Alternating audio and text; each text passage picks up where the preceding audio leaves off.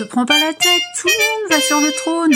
Te prends pas la tête, tout le monde va sur le trône. Te prends pas la tête, tout le monde va sur le trône. Il m'a fallu beaucoup d'années pour vomir toutes les saletés qu'on m'avait enseignées sur moi-même.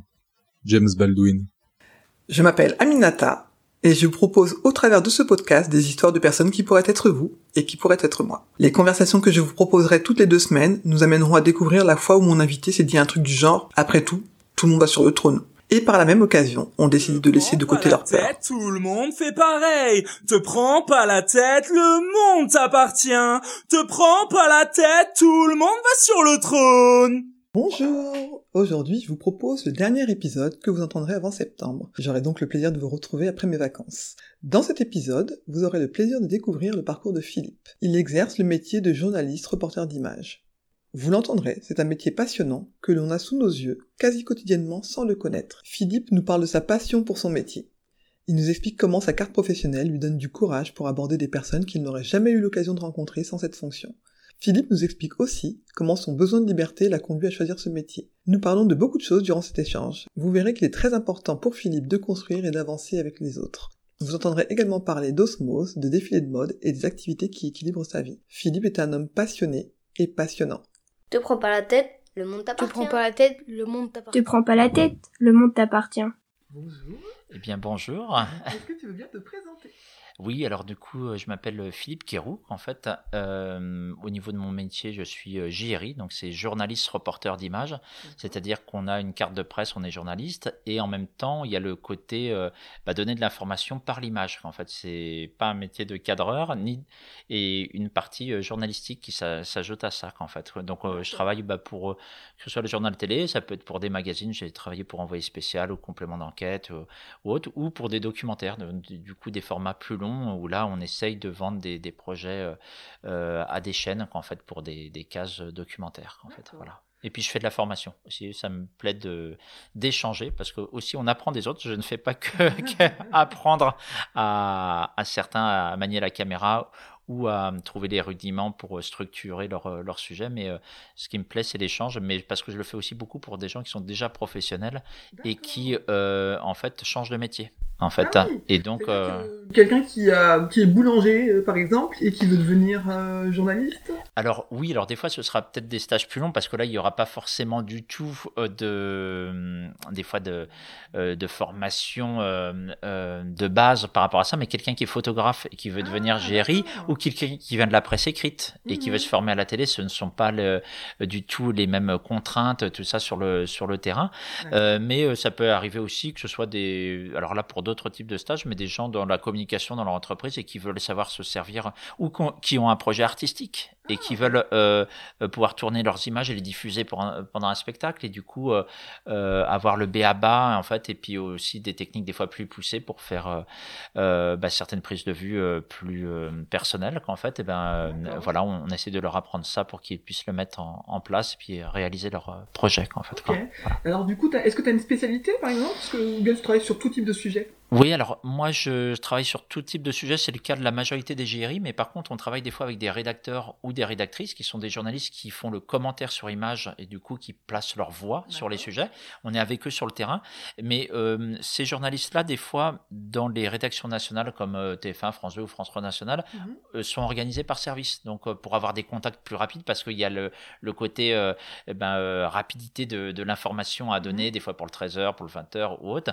Donc des fois il y a un service société, sport, politique, euh, information générale, en fait, D'accord. euh, ainsi de suite, en fait, et qui va faire que bah, les gens vont euh, euh, du coup avoir plus de contacts et puis de connaissances. Ça peut être aussi euh, en société des gens qui sont un peu plus spécialisés en médecine. Bon voilà, ça s'improvise pas quoi. En fait, il faut euh, avoir quand même un minimum de.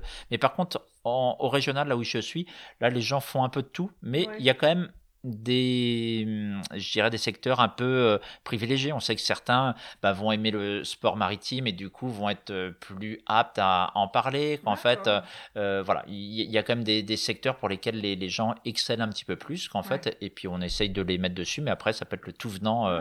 et du coup là, il faut se débrouiller pour pouvoir, euh, c'est ça, euh, ressortir quelque chose avec de l'information, même si on maîtrise pas de, à 100% le, le domaine. Quoi. Et toi, tu as un sujet de prédilection?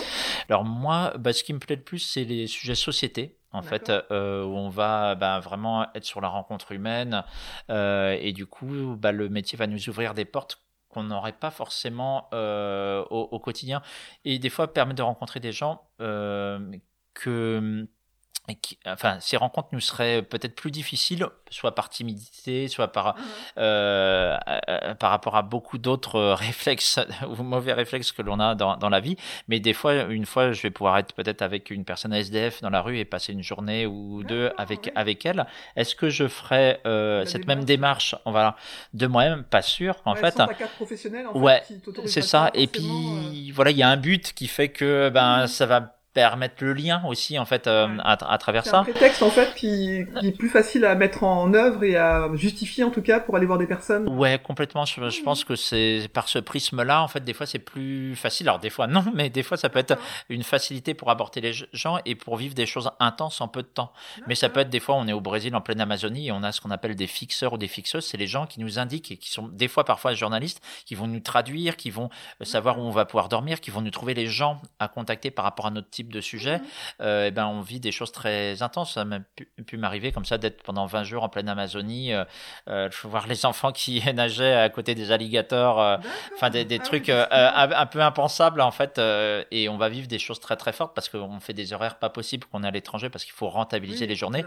Mais en même temps, du coup, il y a alors soit l'équipe ça pète parce qu'on n'a pas beaucoup de sommeil tout ça, soit ça renforce d'autant plus les liens parce que on sait que bah voilà, il faut beaucoup d'énergie, il faut que les uns et les autres cèdent, euh, voilà, que ce soit l'ingénieur du son, euh, la personne qui traduit, qui est sollicitée tout le temps, même pendant le moment du repas où elle devrait se reposer, bah, voilà, un petit peu sur le qui vive, le rédacteur ou la rédactrice, euh, voilà, éventuellement quelqu'un qui nous conduit si c'est un pays étranger, qu'il faut, voilà, plus facilement avoir quelqu'un pour nous conduire et connaître le, coin et gagner du temps. Donc voilà, ah. il y a, y a tout ce côté-là équipe. Bah, moi, c'est ce que je recherche beaucoup parce que euh, ma femme qui, qui, est médecin, qui fait de la programmation notamment euh, neurolinguistique, la PNL, euh, il y a des filtres pour voir la réalité. Et un de ces filtres-là, on dit souvent que, en fait, il y a il y a une raison profonde pour laquelle on fait les choses dans, le, dans la vie. Et en fait, c'est pas tout l'un ou tout l'autre, mais soit on fait les choses plus pour être avec les autres, soit pour le savoir, acquérir des connaissances, soit on les fait pour être dans l'action.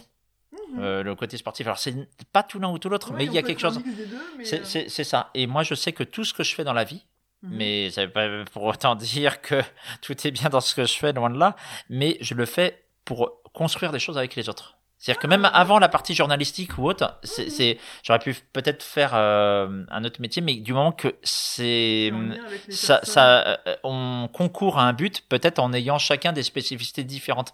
Et ça, je l'ai trouvé dans la partie journalistique, alors qu'à la base, j'étais peut-être un peu plus formé dans la partie cinéma, mhm. mais même si jamais il y a beaucoup de gens qui sont censés concourir à quelque chose. On met plus de temps pour euh, avoir la main mise sur ce que l'on veut dire en cinéma. Ah. Euh, second assistant, premier assistant, et puis euh, il y a les contraintes financières.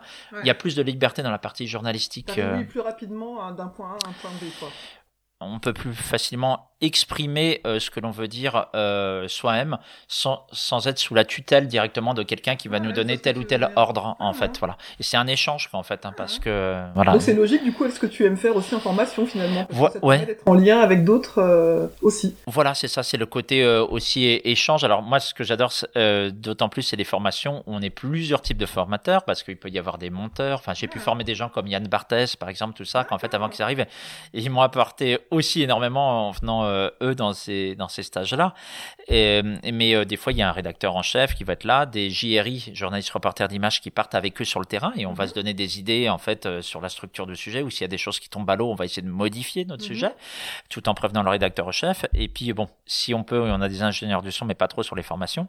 Et autrement, il y a des monteurs qui sont là et qui eux, des fois, vont nous transformer la vision que l'on a eue sur le terrain parce que nous, des fois, on va trop connaître le sujet et puis se remettre à la place du public. Donc, eux vont avoir ce côté. Euh, c'est ça, un petit peu. Euh, ils vont mettre un autre relief euh, sur tout ça et prendre du recul, quoi, en fait. Hein. Et puis, des fois, des choses que que l'on a filmées, qu'on pense mettre en exergue, ne vont pas forcément être très bonnes au niveau technique, au niveau du son ou autre. Et donc, eux vont avoir le, une autre vision et dire non, ça on peut pas l'utiliser même si c'est intéressant, il va falloir prendre par tel autre prisme. Euh, et donc c'est intéressant aussi d'avoir cette complémentarité du, du, regard en fait et bah voilà qu'on a un bon sujet et moi je sais que quand j'ai travaillé avec des super collègues au niveau du son ou du montage, c'est eux qui m'ont mis la vraie valeur ajoutée au sujet qu'en fait et que ce soit sur le terrain parce que des fois celui qui voit dans la caméra c'est l'aveugle parce qu'on voit juste par le prisme de notre caméra.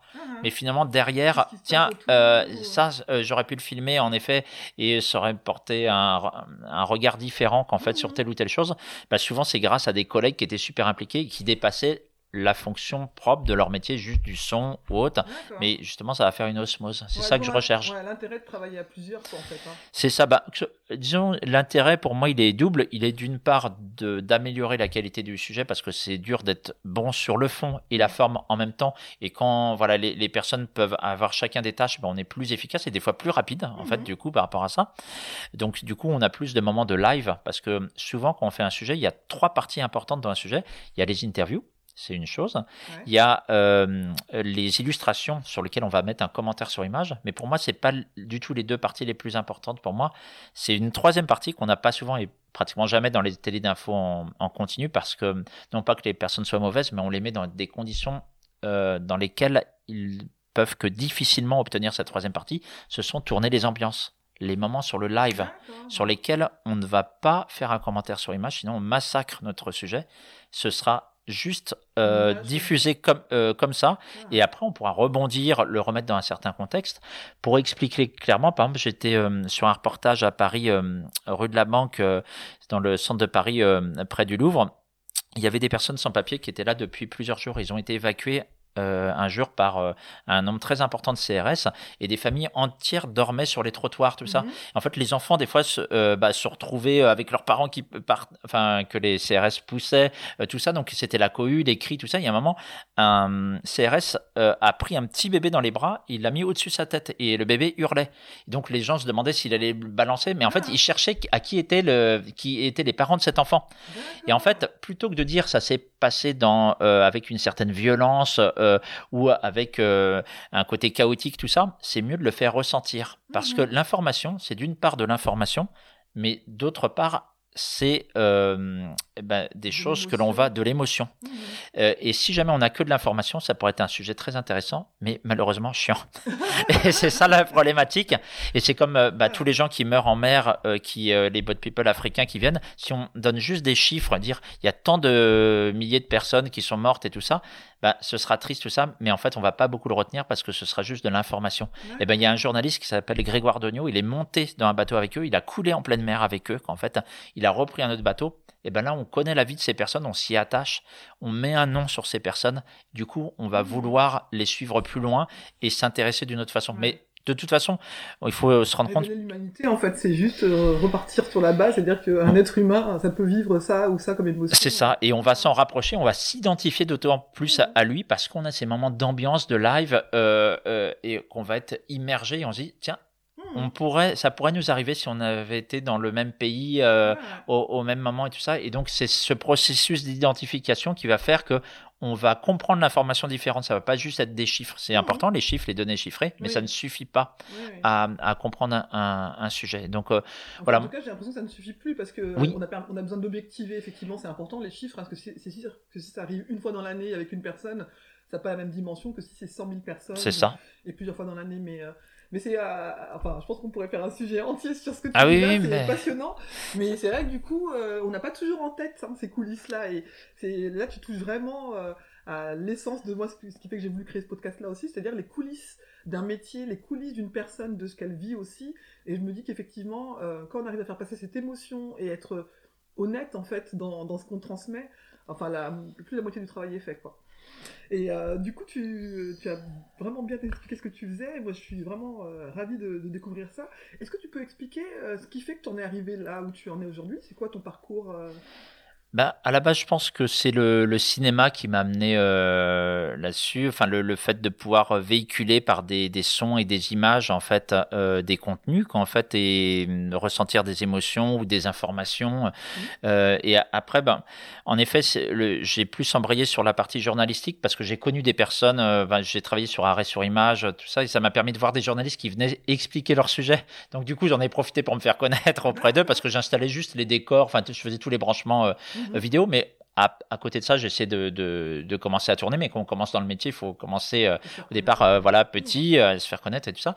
Et du coup, ben, euh, ces personnes qui venaient s'expliquer, ben, il y a une personne qui, de TF1 en fait, qui ben, a pris une, à l'époque une cassette de démonstration que j'avais, en fait, parce que j'avais fait le cinéma des armées après mes études, et qui permet de, bah de, de, tourner en hélicoptère, tout ça, ce qui n'est pas donné forcément euh, à tout le monde en sortant d'une école et tout ça. Enfin mhm. voilà, autant ça peut être contrôlé sur le fond, mais autant sur la forme, on avait une possibilité de tourner énormément de choses différentes. Et euh, du coup, euh, ce journaliste euh, m'a permis bah, de rentrer à TF1. Et après, ben, une fois qu'on on commence à avoir fait ses preuves sur un média, c'est beaucoup plus facile d'aller démarcher d'autres médias. Et après, je suis rentré à, à France 2, qu'en fait. Et puis, l'avantage de France 2, c'est qu'il y avait le journal télé, mais il y a tous les magazines de la rédaction. Ça peut être Stade 2, Envoyé spécial, Complément d'enquête, l'époque, enfin, Thé ou Café. voilà, et donc ces différents formats bah, permettent de travailler différemment ou sur plus de jours en fait euh, mmh. et donc euh, voilà moi j'aime bien naviguer entre ces différents formats le format plus court parce qu'il y a une urgence d'informer et, et, puis après bah, il faut filtrer ce que l'on dit non pas pour euh, empêcher certaines informations d'arriver au, public mais parce que informer c'est choisir choisir c'est renoncer et renoncer ça fait mal mais en fait c'est tout est là dans ce truc là c'est qu'en fait nous on apprend dix fois plus de choses en étant sur place mmh. et forcément le format du journal télé est un format plus réduit et c'est le plus réducteur dans tous les médias. C'est là où le plus pauvre, euh, je travaille dans le média le plus pauvre, on va pouvoir dire le moins de choses par rapport à la radio, à la presse écrite, à Internet. Mais il faut le savoir. Et, l'avantage de la télé, c'est qu'elle va permettre de s'intéresser à ça et les gens peut-être vont après euh, aller fouiller, voilà, sur Internet, sur euh, des lectures, en fait, écouter à la radio ou regarder peut-être des formats plus longs. Mais en tout cas, elle permet de capter euh, d'autant plus euh, l'attention en fait. Et c'est pour ça qu'il est intéressant. Donc mais en fait si je faisais que du format long euh, ce serait aussi assez épuisant parce qu'en fait c'est sur bah, des fois sur ça peut être sur une année glissante. En fait on va faire des, des retournages par-ci par-là. Mais il n'y a pas d'heure de diffusion. Donc des fois c'est des, des, journées très très costauds. Je rechigne pas à la, tâche. Mais si on fait que ça mmh. en fait et qu'on est cassé au niveau physique parce que la caméra c'est quand même 10 kilos sur le dos il y a le pied qui fait 5 6 kilos au minimum il y a les batteries il y a les sons, tout ça, et eh ben si on est cassé physiquement, on va peut-être plus avoir le goût pour se défoncer pour faire un super euh, sujet si on répète ça vraiment tout le temps. Donc le fait de des fois faire des plus petits sujets qui des fois sont très crevants. Hein. Là je reviens d'un sujet sur les manifs, sur les violences policières. Ben, on était avec 6-7 euh, heures avec la caméra de 10 kilos sur le dos, sans pied, à, cavaler euh, tout ça pour montrer des... C'est ça, exactement. Et on, peut être crevé, mais quand il y a eu un impératif de diffusion à 19h ou 20h, ben, on sait que voilà ça se termine là. Et donc voilà, le fait de varier les formats permet de retrouver du plaisir aussi à faire les uns et les, autres, en fait, quoi. Euh, ouais, ouais. Et du coup, alors, tu, ça veut dire que là, tu es, arrivé sur un bout de ta carrière que tu as depuis un, moment, mais 20 ans. Tu étais étudiant, mm. enfin, ou plus, enfin, donc, il y a quelques années. C'était ça que tu voulais faire depuis le début? C'est-à-dire que tu t'es dit, euh, je veux être euh, journaliste d'image? Moi, au départ, je voulais plutôt être réalisateur, mais en voyant toutes les contraintes, euh, que ce soit budgétaire ou que ce soit le fait d'être assistant, euh, second assistant pendant tant de temps, premier assistant pendant tant de temps, tout ça, je me suis rendu compte que euh, je pourrais que, que très difficilement mettre ma patte sur euh, les hum, réalisations que je pouvais faire. Et du coup, je me suis dit, ben, je vais peut-être manquer aussi de liberté euh, de, dans, dans l'expression que je peux avoir en fait parce que des fois les contraintes budgétaires sont encore plus fortes euh, que, euh, que, dans la partie journalistique et du mhm. coup ça m'a fait au fur et à mesure dériver aussi à un bout de alors la réalisation malgré tout tu y es quand même un peu Oui, j'y suis un petit peu. forcément la façon que tu envisageais au démarrage, quoi. Non, voilà, c'est ça. C'est mmh. par un autre biais. Puis bah, c'est le journaliste de TF1, Michel Scott, là, qui est un, grand reporter, notamment de guerre, tout ça. Puis c'est vrai que voilà, j'ai connu des, des, personnes qui étaient intègres dans leur dans leur travail, en fait, qui m'ont d'autant plus donné bah, l'envie de véhiculer tout ça. Et plusieurs journalistes comme ça qui qui m'inspirent. Je me dis, je fais pas encore tout à fait le même métier. Oui, mais, bon. mais c'est bien, c'est des guides. Toute personne qui réussit avait un rêve et l'a poursuivi jusqu'au bout. Anthony Robbins.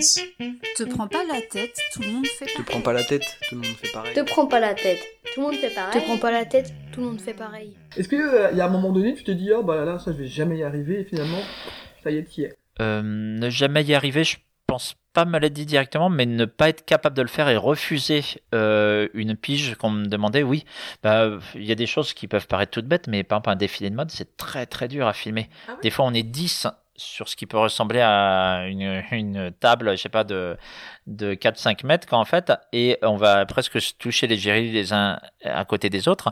Et en même temps, il faut pouvoir suivre la robe de la personne qui vient, le mannequin qui porte sa robe, tout ça.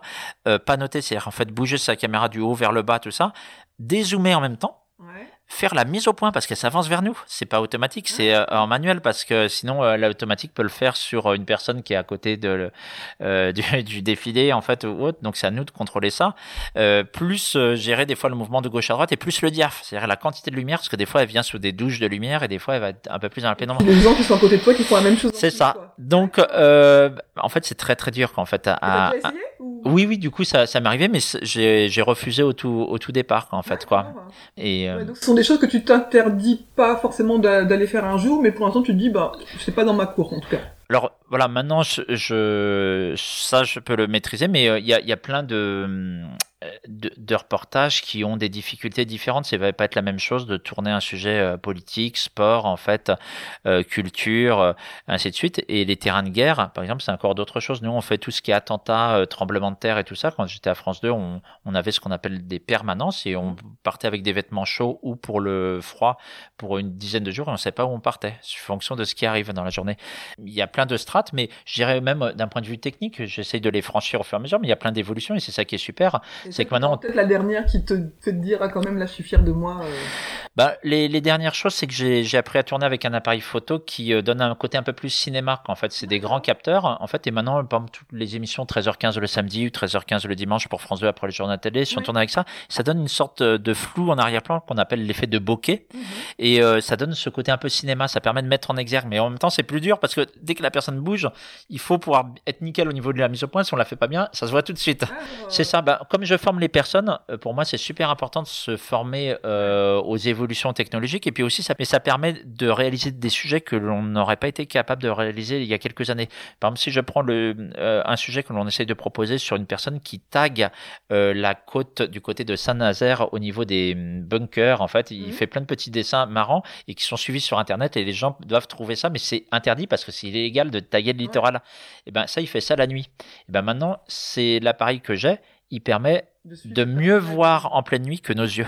C'est moi, c'est pas la technique pour la technique qui m'intéresse, c'est pour ce que l'on peut euh, y faire, en faire en fait. Et tu as rajouté dans ta dans ton parcours donc euh, cette formation. Est-ce que sur le plan humain, il y a des choses qui te paraissaient compliquées et que tu arrives à faire plus facilement? Parce que on peut aimer transmettre des images, être reporter, tout ça, tout ça, mais de pouvoir expliquer, c'est pas donné à tout le monde d'expliquer son métier et de trans alors expliquer c'est une chose et puis en plus apprendre aux autres est-ce que c'est des choses qui te paraissaient compliquées ou bien d'emblée tu t'es dit moi je fais ça et c'est parce que un jour je, je serai aussi formateur euh, alors en fait, c'est des opportunités, pareil, qui m'ont donné la possibilité d'être formateur. Alors, je dirais que je préfère quand même en grande partie être formateur pour des gens qui sont déjà professionnels, mais pas forcément dans l'audiovisuel. Ils peuvent venir d'autres euh, médias, mais parce que souvent il y a une implication qui est différente. Si la personne change de métier, elle va pas le faire à moitié. Ah oui, alors que quelqu'un qui a déjà une, intention derrière, tu sais que tu perds pas de temps entre guillemets avec une personne qui est là juste au cas parce qu'elle en dilettante.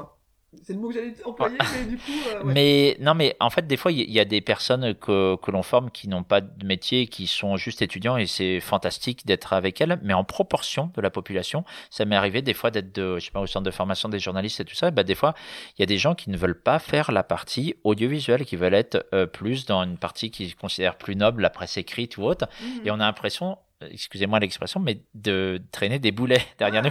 Moi, je suis pas là pour obliger les gens à faire mon métier. Je suis là pour essayer de leur donner toute la palette que je connais et, euh, et essayer de voilà qu'on puisse s'enrichir euh, euh, grâce à, à ces contacts-là. Mais euh, je vais pas forcer les gens à, à le faire. Et des fois, j'ai l'impression que dans ces cas-là, c'est une perte de temps. Alors, c'est pour ça que j'aime bien être avec les, les gens euh, en majorité qui sont euh, professionnels et qui changent de, de voix ou qui sont dans la presse écrite, à la radio, qui viennent vers la, vers la télé ou photographes et qui viennent vers la télé parce que euh, ils remettent en cause plein de choses et donc du coup ils vont pas s'investir à moitié quoi, en fait quoi. Et voilà. Est-ce que ça t'arrive de pas te sentir à la hauteur par moment? De ce que tes missions ou les, les- enfin quand je dis missions en, en tout cas des, des reportages sur lesquels tu devais travailler ou- Ouais, bah des fois ça peut être parce que on est fatigué, qu'il y a l'urgence, qu'on aurait euh, voulu faire telle chose, qu'on a raté euh, euh, telle prise de vue qui s'est passée, on peut plus le, le refaire et ainsi de suite. Donc ça, c'est vrai, d'autant plus que hum, une de mes qualités, un de mes défauts, c'est que je suis perfectionniste. Donc moi, ça va me rester en tête un, bon bout de temps après, la nuit ou autre. Ouais, ouais, ouais, ouais, c'est ça. Et en fait, bah, c'est hum, aussi un défaut des fois dans l'audiovisuel, notamment dans le, la partie euh, journalistique, parce que il faut rendre son sujet pour telle heure. Et si on, on veut avoir un truc qui semblerait parfait, même si on ne l'atteint jamais, eh ben on peut mettre en péril le sujet parce qu'on va, on va partir en montage trop tard, en fait, quoi. Et euh, alors, je- on- je- j'essaie de me soigner, mais, mais- non, mais en fait, voilà, on, on essaye avec l'expérience de voir quand même quelle est la date, euh, enfin le, le moment butoir euh, que, que l'on ne peut pas dépasser, au-delà duquel on met en péril le sujet. Après, je dirais que ça dépend des gens avec lesquels on tourne. Il y a des gens qui euh, sont ultra forts en fait pour travailler dans l'urgence et on sait qu'on va pouvoir du coup pousser le, tournage un peu plus loin. Est-ce que ça t'arrive d'avoir des blocages euh, Quand je dis blocage, enfin, on a, on a, on, est issu d'une société, on est issu d'une famille, on est issu d'un d'un milieu, et quelquefois, ben, on voit bien qu'on peut être pétri de de- de- d'idées, euh, alors préconçues ou pas, mais en tout cas euh, de choses qui peuvent nous bloquer dans notre vie, ou bien des choses qu'on a pu entendre dans notre enfance et qui font que bam, ça nous revient dans la tête. Tout à l'heure, tu disais que tu es perfectionniste. Alors, la perfection qu'on recherche, même si on sait qu'elle n'existe pas, souvent ça nous vient de quelque part. C'est-à-dire que c'est parfois des choses qu'on a entendues. Est-ce que tu arrives à repérer, justement, même si tu dis que tu te soignes, est-ce que tu arrives à repérer ce qui fait que tu es devenu ce perfectionniste qui, quelquefois, se prend la tête même quelques jours après en disant mince, quand même, si j'avais pu faire ça, ça aurait été mieux? Euh, alors ouais, il y a plusieurs euh, points d'entrée au niveau des réponses que je peux apporter à cette question, mais euh, disons que par, par rapport à tout ça, je pense qu'il y a une volonté aussi de reconnaissance qui fait qu'on va essayer d'être euh, perfectionniste parce qu'on va être crédible dans ce que l'on propose en fait par rapport au- au- aux gens en fait et euh, il y a en même temps une volonté esthétique, une volonté d'information en fait, euh, une volonté aussi de pouvoir transmettre l'émotion que l'on a ressentie en fait sur sur le moment. Euh, donc euh, voilà tout ça va de va de pair qu'en fait. Et toi, tu parlais du, du besoin de reconnaissance. Toi, t'as l'impression d'avoir ce besoin de reconnaissance encore aujourd'hui? Euh, le, la- le besoin de reconnaissance ne passe pas que par le travail. Qu'en fait, après, moi, je trouve mon équilibre aussi de, toute façon, que ce soit par rapport aux enfants, ce que l'on s'apporte, ce que, ce que l'on apprend par le sport. aussi. si je fais pas de sport, je sais que je peux être assez infect euh, rapidement. Qu'en fait, euh, bah, avant, je faisais du karaté, maintenant, je fais du tennis de table et du, tenni- du tennis. Qu'en fait, hein. alors c'est pas les mêmes gestes entre le tennis de table et le tennis, mais voilà. Mais mais après le tennis de table, là, j'en fais vraiment de façon assez assidue en club et le tennis, j'adore ça en fait. Et voilà, je pense que du coup le lâcher prise, tout ça fait que euh, ça peut permettre de des fois d'être dans un autre état d'esprit en fait, euh, alors que sinon on l'obtient pas en fait par le pur raisonnement en fait cet état d'esprit. que sur ton travail, tu penses que tu pourrais être euh, moins équilibré dans Oui. tes envies, dans Ouais. tes- ta façon d'être? Alors dans tous les domaines, c'est-à-dire que d'un point de vue physique, si jamais je faisais pas le sport à côté, c'est quand même euh, assez physique parce qu'on a une caméra de 10 kilos sur le dos. Du coup, ça demande d'être euh, quand même un peu en forme parce qu'on va bouger avec tout ce matériel et tout ça. Des fois, ça peut être en pleine montagne, ça peut être bon, voilà. Euh, et puis euh, d'autre part, en effet, ouais, le fait d'être libéré euh, dans l'esprit va permettre, je pense, d'appréhender les gens différemment. Et puis après, il y a l'envie, le, le fait de justement d'aller à la rencontre d'eux et de pas le faire par obligation, mais par envie. Et moi, les, les plus grands reportages que j'ai fait, enfin qui m'ont apporté plus de choses dans ma vie, c'est pas forcément toujours les grands reportages à l'étranger ou qui me prennent le plus de temps. Moi, le, le reportage qui m'a apporté le plus de choses, c'était en France, qu'en fait, avec un- une personne qui est un ingénieur du son qui a une, euh, une vie étonnante. En fait, au départ, c'était une rock star un peu aux États-Unis, en fait, euh, dans les années 70. Après, il est parti en Afrique et il a été enfermé dans les prisons d'Amin Dada parce qu'il a été pris pour un espion, mais il voulait, par la musique, faire changer d'idée les dictateurs, ce qui était assez utopiste. Et il a réussi à sauver d'une prison où on, on, torturait même les femmes enceintes, enfin des trucs terribles. Mhm. Il est venu en France et il, il s'est reconverti et il est devenu euh, en fait ingénieur du son et c'est lui qui a enregistré les plus enfin c'est un des meilleurs spécialistes des concerts d'orgue en France. Et ça aurait pu s'arrêter là on se dit tiens quelle vie euh, étonnante. Et en fait il y a eu la guerre euh, en ex-Yougoslavie. Il a regardé un reportage à la télé où un petit enfant parlait à un journaliste et il disait mais pourquoi est-ce que tu prends tous ces risques pour aller à ton cours de musique alors qu'il y a les snipers tu peux te faire tirer dessus? Et le petit enfant a dit bah, parce qu'on n'arrêtera jamais la musique monsieur. Mhm. et à partir de ce moment-là il s'est dit, ben, en fait, il, avait une situation confortable. Je sais pas, peut-être qu'il gagnait 6, 7 000 euros par mois. En fait, il était à Paris, un logement très bien. Il a tout arrêté. Il a tout vendu, son appart, il a arrêté son métier. Et maintenant, son métier, c'est de partir partout dans le monde, dans les lieux de guerre, enregistrer les gens qui se battent grâce à la culture qui continuent à chanter, euh, que ce soit en Irak, euh, en Afghanistan, tout ça, alors qu'ils sont persécutés et tout mmh. ça. Et donc, en fait, je me suis dit, est-ce que moi, en faisant un métier sympa, comme lui, il avait un métier sympa, en gagnant bien ma vie, euh, en ayant un certain confort au niveau du logement, j'aurais tout remis en cause, quitte à risquer ma vie, parce qu'il va dans des lieux où ah il peut mourir, en fait, voilà, et euh, en faisant en sorte d'enregistrer des, des, gens qui, qui vont euh, justement mettre en, en, valeur un petit peu leur voix, leur culture et tout ça, pour se battre avec autre chose que des armes physiques, mais avec leur culture pour montrer qu'elles continuent à vivre malgré la guerre. Et je suis pas sûr que, que, que je l'aurais fait, c'est pour ça que je dis euh, ben, chapeau, parce que là, c'est un exemple non pas par la parole, mais par les faits. Et quand on rencontre des gens comme ça en reportage, ben, on, est assez humble. Et du coup, on se dit c'est une sacrée chance en fait de, faire ce, boulot-là. Et même si la personne aussi peut avoir son caractère et tout ça, mais euh, la force de ce qu'il a fait dans la vie interpelle en tout cas par les actes. En fait, Tu te compares pas en te hmm. diminuant Non, non, non. Mais, je me dis c'est une chance. Euh, et cette personne-là, il a fait un groupe de musique entre Palestiniens et israélien, par exemple. Enfin, ça, c'est un des plus grands euh, reportages de, de, ma vie, mais j'en ai euh, connu d'autres, en fait. inspiré et qui, du coup, parfois, euh, parce que je me disais, bon, quelquefois, donc, ces blocages, je disais, la reconnaissance, ça peut en être un, des blocages, quelquefois, qui nous empêchent de faire des choses. Toi, t'en as pas, en tout cas, qui t'empêchent de faire des choses, pas. Ben, j'en ai peut-être, mais là, je les vois pas comme ça de. Alors, peut-être des blocages au niveau des, des peurs, en fait. Ouais. par exemple, le, ce que je ferais difficilement, euh, c'est aller sur l'abeille Flandre et faire du secours en mer parce que j'ai énormément le mal de mer. Ah oui, effectivement. Alors, je me fais violence euh, de temps en temps quand il s'agit de faire des sujets sur la mer parce qu'on est en Bretagne donc euh, ce serait malvenu de pas de, pas en faire du tout en fait.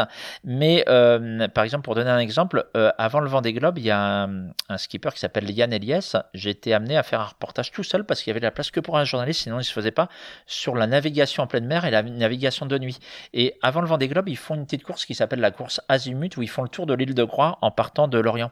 J'ai dû vomir peut-être 60 euh, fois sur son bateau dans, la nuit.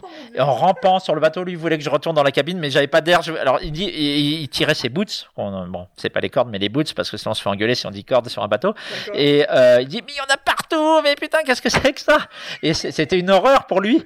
Mais parce qu'il était en pleine course. En même temps, c'est une vraie course. qu'il il avait un objectif. Et heureusement, son coach mental a été là parce qu'il vidait mes seaux de vomi. Il m'apportait des seaux d'eau pour me les balancer sur moi. J'avais une combinaison étanche pour me laver. Bon, excusez-moi pour les auditeurs, c'est pas très ragoûtant, mais mais j'étais, j'ai dû prendre trois coca pour essayer de tenir debout et refaire des interviews une fois qu'on était arrivé à terre. J'ai réussi. Mais du coup, rien filmé quand étais sur le, bateau? Alors sur le bateau, j'ai pu faire le premier sujet seul qui était sur le coaching mental parce que là, euh, c'était le début. Pendant les deux trois euh, premières heures, j'étais euh, gaillard en fait. je me dis ça le fait bien. Et une fois que la nuit commence à tomber, qu'on a plus la ligne d'horizon, qu'en plus qu'on regarde par le fil de la caméra et si on zoome un petit peu, et eh ben du coup, le fait que ça bouge est accentué. Hmm. Et ben là, c'est parti en live total. Et je sais que voilà, pour des sujets maritimes, en tout cas, euh, bah, moi j'ai des collègues qui euh, ont fait sur des tonniers, par exemple, en fait, euh, le... ils sont partis en pleine mer pendant 15 jours. bah, ils disaient, même si on me donnait de l'argent du loto, plus jamais je referais ça de ma vie. Ah bah, parce qu'il y a les 6 F qui font qu'on est malade en mer. Faim, on a faim, on va être malade. Le froid, la fatigue, la frousse, qu'on a peur, on va être malade. Euh, et euh, donc faim, froid, fatigue. Le fuel, donc sur un bateau de pêche, on l'a. Et puis le dernier que m'a appris un scout marin, c'est la foif qu'on a foif. Enfin, c'est pour rajouter un F, hein, mais voilà. mais non, mais toujours est-il que c'est horrible parce que tous les euh, 4 heures, les gens reviennent avec des odeurs de poisson, de fuel et tout ça. Euh, Pendant ce temps-là, euh, les gens essayent de dormir, euh, mais du coup, les gens arrivent avec ces odeurs-là, donc du coup, ça donne envie de vomir. Donc en fait, ils ont passé 15 jours à pratiquement pas pouvoir filmer, juste à, à vomir, qu'en fait. euh, non, mais après, il y en a qui sont, euh, de qui, qui, sont plus aptes à ça. Après, moi, je sais que je pourrais peut-être avoir plus de velléité, euh, de velléité euh, sur des tournages en montagne, en fait, ou, ou des choses comme ça. Chacun a. T'as repéré en tout cas toi où tu étais plus fort. Voilà. Après, je-. Voilà. Après, je ne m'empêche pas d'en faire parce qu'en ce moment, on a un projet de documentaire justement sur quelqu'un qui va partir dans le Grand Nord avec un tout petit bateau. Mais voilà, faut que je me fasse violence. C'est ça. L'important, c'est de transformer l'autocritique en quelque chose de positif. Ivan Lendl. Te prends pas la tête, tout le monde va sur le Te trône. prends pas la tête, tout le monde Te va sur prends le pas la tête, tout le monde va sur le trône. réaliser ce projet-là justement parce que alors euh, ça dire peut-être de revenir vraiment très très en amont, mais euh, du jour où tu t'es dit je veux, je veux- c'est ça que je veux faire là, ce que je fais aujourd'hui, Mm. c'était quoi le déclic de te dire bah, j'y vais euh, Eh ben, le, le fait de pratiquer ce métier de journaliste reporter d'image, euh, il est dû, je pense, à plusieurs choses. Déjà, le fait de pouvoir travailler en équipe, parce qu'en effet, on ne peut pas faire grand-chose tout seul.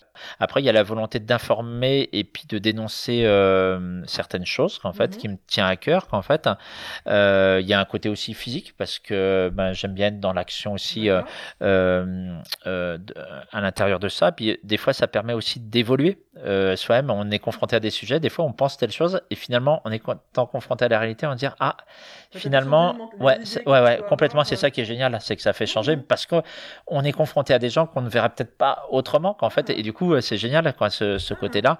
Euh, donc ça, j'adore euh, tout cet aspect qu'en fait. Et il y a aussi le besoin de liberté, parce que quelque part, j'aurais du mal, je pense, à travailler dans une entreprise où il y a un chef. D'accord. Il y a un rédacteur en pas chef trop la hiérarchie. Non, pas du tout. Mais en même temps, c'est bien que je trouve ça génial qu'il faut que quelqu'un décide au final. là. Parce que Mhm. si personne décide, bah, il n'y a, y a aucun journal à 20h, il faut que quelqu'un tranche. Donc, et celui qui doit trancher à la base, c'est le rédacteur en chef ou le, ou le, ou le, ou le rédacteur pour le sujet. Mais si on n'a pas envie de faire telle image ou autre, on a une clause par rapport en fait euh, au- Ah, à la déontologie, euh, tout ça, et on peut ne pas filmer euh, comme le veut telle ou telle personne. Qu'en fait, Mhm. je vais donner une, une, un exemple bien précis pour qu'on comprenne bien. Quand Marie Trintignant a été tuée par Bertrand Cantat, son corps est revenu en France. À l'époque, j'étais à France 2 et un de mes collègues que j'estime beaucoup, qui est devenu un ami, qui m'héberge quand je viens sur Paris, qui s'appelle Didier Morel, il travaillait à France 3 et à l'époque, on travaillait tous les deux à France 2 en tant que CDD. On lui a demandé de suivre avec une moto le corbillard de Marie Trintignant. Au départ, on avait demandé à des gens en CDI et qui avaient tous refusé parce que Mm. bon, ils sont un peu plus protégés. Et au CDD, ils se sont dit bon, il va craquer, il va.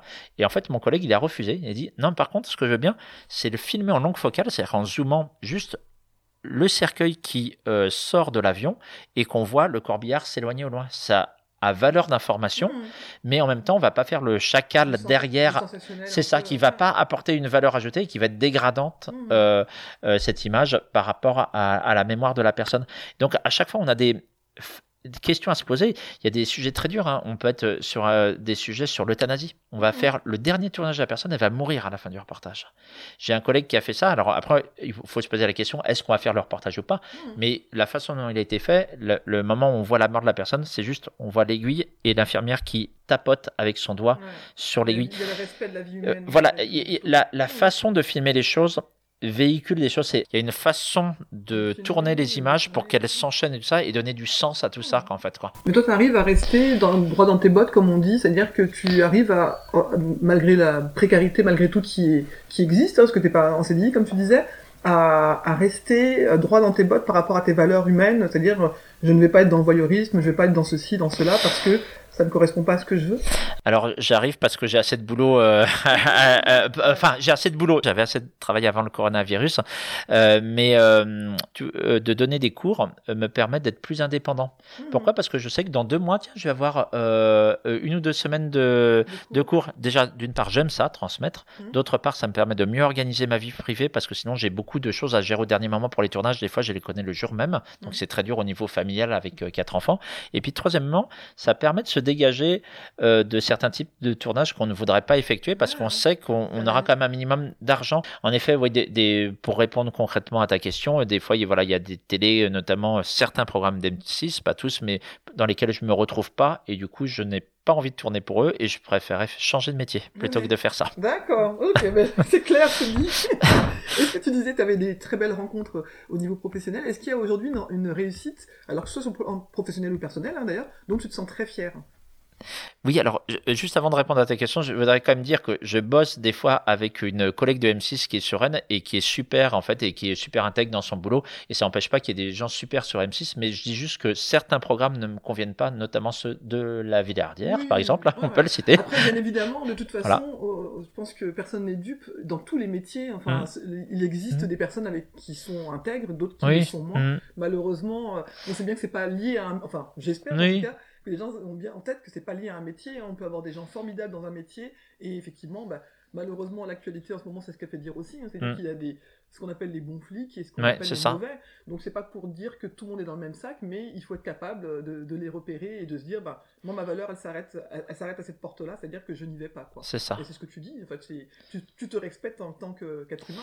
J'essaye. Après voilà, on. et puis tu élèves des enfants, donc j'imagine que si c'est bien d'être cohérent, euh, bah, montrer ah bah papa a travaillé sur ça et que eux ils te retrouvent pas dedans, j'imagine que ça peut être aussi compliqué. Dans bah oui, c'est ça parce qu'on transporte une partie de nous-mêmes. Après, je veux dire, ce, ce que je disais, c'est qu'on réussit pas toujours à transmettre ce que l'on veut, mais déjà, si on essaie de tendre vers, hmm. c'est une partie du chemin parcouru. Voilà. Mais alors, du coup, excuse-moi parce que je, n'ai pas euh, retenu ta, question, en fait. Et Parce qu'on appelle une réussite, après, c'est vraiment sur tout, euh, tout niveau. Hein. Pour moi, il n'y a pas de grande ou de petite réussite, mais est-ce qu'il y a aujourd'hui quelque chose, si tu devais laisser un truc à tes enfants ou à toi-même, dire, ben ça, voilà, ça, on ne m'enlèvera pas, je suis très fier de ça? Comme euh, reportage ou magazine que j'ai pu faire ou alors non en dehors Soit professionnel, c'est-à-dire euh, même en être là où tu en es, ou alors euh, sur un sujet sur lequel tu as pu travailler, quelque chose qui te rend très fier de toi. C'est pas de la vanité pour moi, c'est vraiment de se dire, ben, je suis content de moi. Même en dehors du professionnel, en fait, quoi. N'importe quel sujet qui te rendrait fier. Oui, oui bah, ce qui peut me rendre fier par rapport à mes enfants, bah, ça peut être justement le partage que l'on peut avoir. Alors, ça peut être pendant ces moments de, de Covid, par exemple, ou en étant euh, des fois assez axé sur tout ce qui est permaculture, ou euh, en tout cas qu'on puisse produire nos propres euh, fruits, en fait, tout ça. Donc voilà, l'échange qu'on peut... Je n'irai pas jusque-là, mais en tout cas, on essaye d'avoir nos petites productions, qu'en fait, et puis je trouve que l'échange est intéressant, et puis qu'après, on peut le transposer à plus grande échelle, et, et donc voilà, ça amène plein de, de questions que je trouve intéressantes par rapport à, par rapport à ça.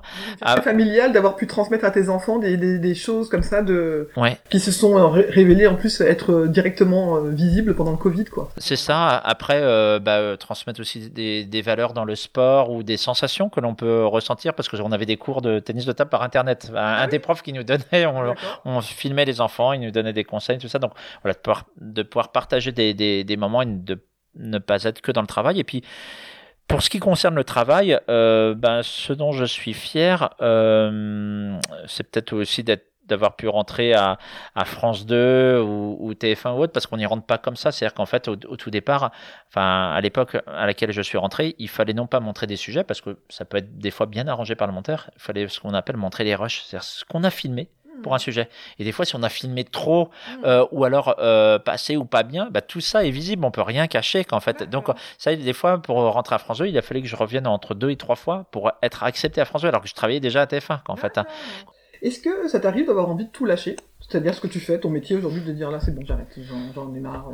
Ça, ça, peut ne pas arriver. Hein. Alors moi non, j'ai jamais eu envie de tout lâcher. J'ai des personnes autour de moi qui des fois ont changé de métier, qui étaient très bonnes dans leur métier, mais qui ont eu l'impression de faire le tour. Et en fait, plus ça avance, moi plus je me dis qu'il y a tellement de choses à maîtriser que je suis toujours passionné par mon métier. Et puis aussi c'est la rencontre, c'est-à-dire qu'on bosse pas toujours avec les mêmes personnes. Donc des, des, fois d'une personne à l'autre, ils vont avoir une façon de traiter euh, l'information euh, différemment ou de, de faire les interviews euh, d'une façon un peu personnelle, qu'en fait qui qui va permettre de obtenir certaines réponses différentes, en fait, tout ça. Donc, non, moi, la rencontre humaine et puis la construction, puis même des fois, quand on travaille avec les mêmes personnes, et ben, du coup, au bout d'un moment, quand on est sur des sujets un peu speed, on n'a plus à se parler, c'est juste avec des, des, gestes ou autre. Enfin, on se comprend autrement, donc développer les affinités aussi. Donc, non, moi, je dirais que ça me passionne toujours, en fait, et que j'ai absolument pas envie d'arrêter mon métier. Par contre, d'avoir des fois des petites pauses, bah, justement pour se ressourcer, en fait, euh, euh, pour faire du sport, pour euh, aller voir dans d'autres champs de passion que je peux avoir en dehors, oui, en fait. C'est qui te maintient, en fait, à ton équilibre, c'est-à-dire aussi bien avec ta vie personnelle que les mm. activités que tu peux faire, tout ça. Bah, en fait, on a, dans mon métier en tant que CDD, souvent, alors pas tout le temps, pas tout le monde, hein, mais on a moins de jours de travail qu'un salarié classique, donc on a plus de jours où quelque part on pourrait être avec nos enfants de ça, mais par contre, on a des plus grosses sessions d'un coup. Mmh. C'est-à-dire qu'on est à l'étranger, euh, ça peut ça pu arriver des fois de faire 28 euh, euh, heures sans dormir. Il y a des gros à-coups, en fait. Ouais, ouais, ouais, voilà. Liberté, un peu... voilà. Enfin, mais que tu maîtrises pas forcément, parce que ça peut arriver n'importe quand. Ouais, mais par contre, bon, là, c'est exceptionnel, 28 heures d'un coup, mais 16 heures à l'étranger pendant 7-8 jours, c'est pas. C'est assez courant, des fois. Le titre du podcast euh, que, que j'ai créé, c'est Tout le monde passe sur le trône. Moi, c'est une phrase qui, qui me permet de, de, de me relancer en termes d'énergie, ou qui me permet en tout cas, quand je vois que j'ai tendance à prendre les chaussures de celles qui se comparent et qui se diminuent, euh, qui me permet de repartir. Est-ce que toi, tu as une petite phrase qui te permet comme ça Alors, tu dis que t'as pas souvent ce, cette envie de lâcher les choses, mais quelquefois, même si on aime profondément quelque chose, on a besoin de se redonner un coup de peps. Est-ce que toi, tu as une phrase ou, une, une intention, quelque chose qui te redonne un coup de peps? Alors, je dirais qu'il y a pas toujours ces, ces phrases-là qui me viennent en tête parce que j'ai toujours envie de, de, pratiquer mon métier, mais une phrase qui m'inspire quand même pas mal, c'est en effet fais de ta vie un rêve et de ton rêve une réalité. Mmh. C'est ce que j'essaye de faire euh, au quotidien, des fois avec les, toutes les imperfections que cela suppose, mmh. mais euh, voilà, c'est ce qui me, me maintient en fait. Et puis autrement, vraiment l'autre phrase, mais que, j'avais évoquée euh, dans le cours de cet entretien, c'était par rapport et avec humour de percer un petit peu les contraintes euh, du journalisme, tout ça. Informer, c'est choisir, choisir, c'est renoncer. Et renoncer, ça fait mal. Mais ça n'empêche pas d'apprécier son boulot énormément. Mais je l'ai piqué à une copine, euh, Karine Poidals, qui est journaliste. Euh, et... Bah, écoute, en tout cas, merci d'avoir partagé avec nous. Et puis, c'est vraiment très agréable d'avoir pris ce temps avec toi parce que ça permet de prendre, de mettre des perspectives sur des choses qu'on qu'on vit tous parce que l'image aujourd'hui, euh, on, on vit tous avec l'image, euh, quelle que soit la façon dont on, on, la regarde. Et du coup, ça permettait de, de comprendre un peu ces coulisses-là et c'était très intéressant. Merci Philippe. Bah, c'était partagé. Merci à toi.